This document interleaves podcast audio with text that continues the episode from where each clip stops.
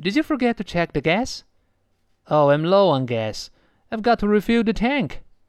Well, there's a gas station across the street, and it's not too expensive. About a dollar nineteen per gallon for the mid grade. Let's try that. Oh, that's great. The pump order. Looks like we've been followed by bad luck all day long. Oh, come on. Let's try another pump. No big deal.